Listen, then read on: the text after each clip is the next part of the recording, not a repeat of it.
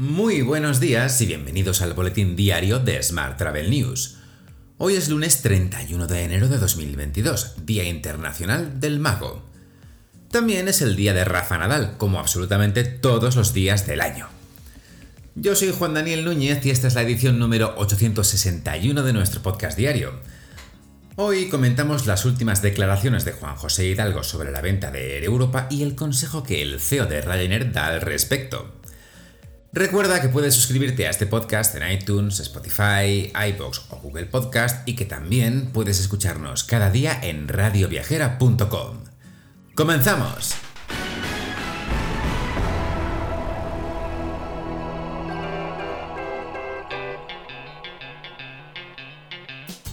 Juan José Hidalgo ha declarado que con Iberia está todo terminado y la venta de Air Europa no se negocia. El presidente de Globalia, Juan José Hidalgo, niega en una conversación con el medio Invertia que el acuerdo con la aerolínea esté cercano. Además, según Hidalgo, el hecho de que en los últimos meses el tráfico aéreo haya mejorado, la ocupación de los aviones de Air Europa se haya incrementado y se esté ingresando, demuestra que la empresa está viva.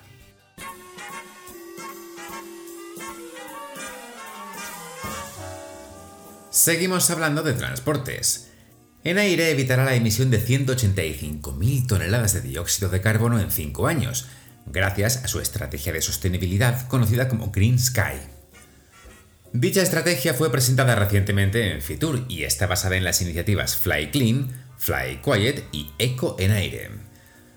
Además, además perdón, se ahorrarán 58.500 toneladas de combustible y 18,7 millones de euros mediante el diseño de rutas más directas.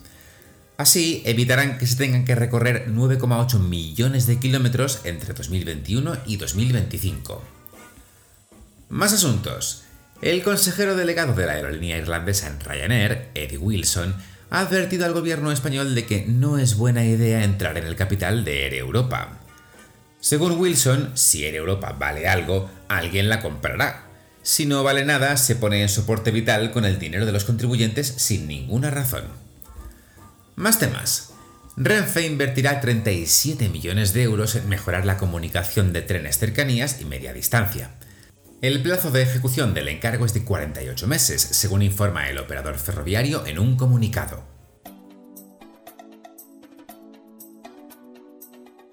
Vamos con la información sobre destinos. Madrid ha presentado una nueva herramienta que propone una experiencia virtual 360. La peculiaridad es que el servicio está guiado en directo por un informador turístico que acompañará al visitante en su recorrido virtual por la ciudad. Esta experiencia virtual es gratuita y da la opción de realizar una primera aproximación a varios de los museos, parques y jardines, templos y centros de culto, monumentos emblemáticos y centros culturales de la capital. Más temas. El Carnaval de Badajoz ha obtenido el reconocimiento de Fiesta de Interés Turístico Internacional. Los testimonios más antiguos sobre la celebración de esta fiesta se remontan al siglo XVIII, si bien es en el siglo XIX cuando el Carnaval de Badajoz se consolida como fiesta popular, conviviendo el carnaval callejero con los bailes de máscaras en salones públicos y privados. Más asuntos. Las patronales turísticas urgen al gobierno de Canarias a que ejerza de forma inmediata las competencias en la gestión de las costas. Según las patronales canarias, no es admisible seguir asistiendo a la injerencia del Estado en esta materia, porque, además, se siguen acumulando las solicitudes de numerosas actuaciones administrativas en las costas canarias.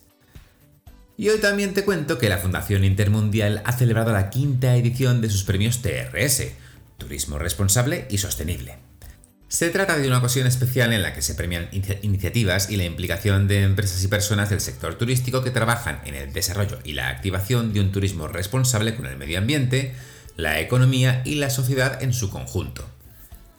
Los premiados han sido el blog Mi Ruta, la agencia Cananga, Estereiros y el programa de radio Gente Viajera, la cadena hotelera Melia Hotels Internacional y el destino argentino La Pampa.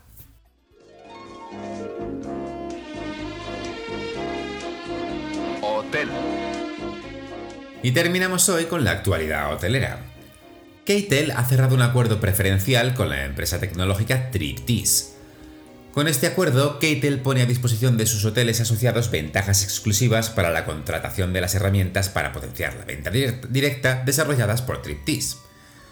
Según la compañía, hasta el momento la mayor parte de la inversión en metabuscadores se lleva a cabo principalmente por las OTAs y las cadenas hoteleras. A través de este acuerdo, los hoteles independientes tienen la oportunidad de hacerlo de forma directa ajustando los costes con un sistema de pujas inteligentes, así como la realización automatizada del retargeting. Asimismo, la solución que ofrecerá Kater a los hoteles permitirá mejorar los ratios de venta directa con la ayuda de la solución de Triptis denominada plataforma de conversión. Más asuntos. Minor Hotels, principal accionista de NH Hotel Group, como sabes, ha anunciado la apertura del primer NH Collection en Qatar. NH Collection Doha Oasis Hotel and Beach Club se inaugurará a mediados de 2022.